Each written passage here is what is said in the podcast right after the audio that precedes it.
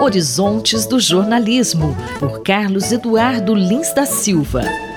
Professor Carlos Eduardo, recentemente o jornal The Guardian baniu as propagandas dos sites de apostas do veículo. O que o senhor gostaria de comentar sobre isso? É uma atitude muito interessante essa do Guardian, Márcia, que é um jornal peculiar.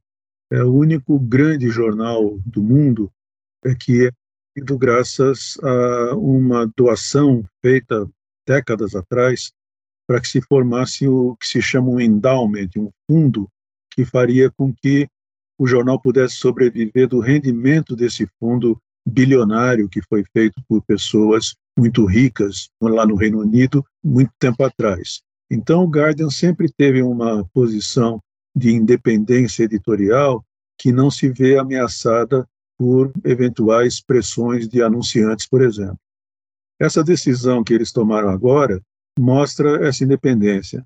Embora o rendimento de anúncios de casas de apostas não seja muito significativo em função do total de anúncios que o Guardian recebe, o total de receitas que o Guardian tem, ele significa em torno de 1% das receitas gerais do Guardian, é bastante dinheiro, são 3 milhões de reais por ano. E a decisão foi tomada por livre iniciativa da redação, que depois de ter refletido a respeito dos efeitos de apostas, não só para a sociedade como um todo, gente que se vicia fazendo apostas, mas como para a própria qualidade do jornalismo esportivo, no caso do jornal, essa decisão é uma decisão muito arrojada e até onde eu sei inédita. Professor, aqui no Brasil, esses sites de aposta vêm ganhando espaço, né? a publicidade deles vem aumentando, inclusive canais de jornalistas, alguns deles são patrocinados por esses sites. De que maneira isso impacta na cobertura aqui no Brasil?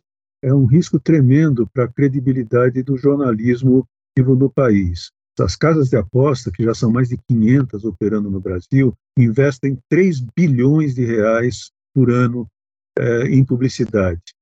Muitos dos canais de esporte que têm mais audiência têm as suas transmissões patrocinadas é, por casas de aposta. E as apostas no Brasil, elas não estão regulamentadas.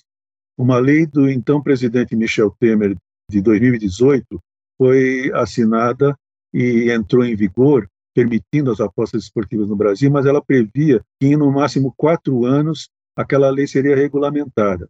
Até hoje não foi. É impossível calcular a quantidade de dinheiro que os cofres brasileiros deixaram de receber por causa dessa omissão do Estado. No ano de 2023, a previsão é que o faturamento estimado do setor seja de 12 bilhões de reais e nenhum centavo vai ser é, pago em impostos.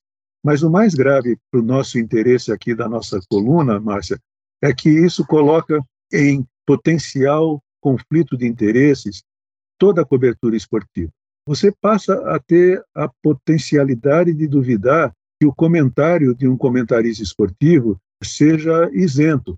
Pode ser que esse comentarista esteja em algum esquema é, em que, se ele disser que o time A pode ganhar do time B, isso pode fazer com que aumentem as apostas no time A. E isso pode ser considerado, e eu acho que se acontecer isso, isso efetivamente é, uma espécie de suborno. Então, as apostas são extremamente deletérias para a sociedade, são deletérias para o esporte, como está se mostrando na CPI das apostas. Qualquer coisa pode estar em dúvida sobre o que se passa dentro do campo, se aquilo realmente é esporte ou se aquilo é mera jogatina.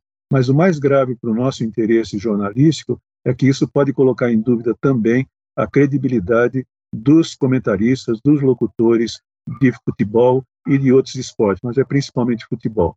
Essa é uma questão séria. Eu acho que é preciso pressionar o governo para regulamentar a atividade das casas esportivas e a atitude do Guardian de recusar os anúncios é muito é, meritória. E seria muito bom se pelo menos alguns canais e portais de esportes também se recusassem a receber anúncios dessas casas esportivas. O jornalista e professor Carlos Eduardo Lins da Silva, colunista da Rádio USP, conversou comigo, Márcia Blasques.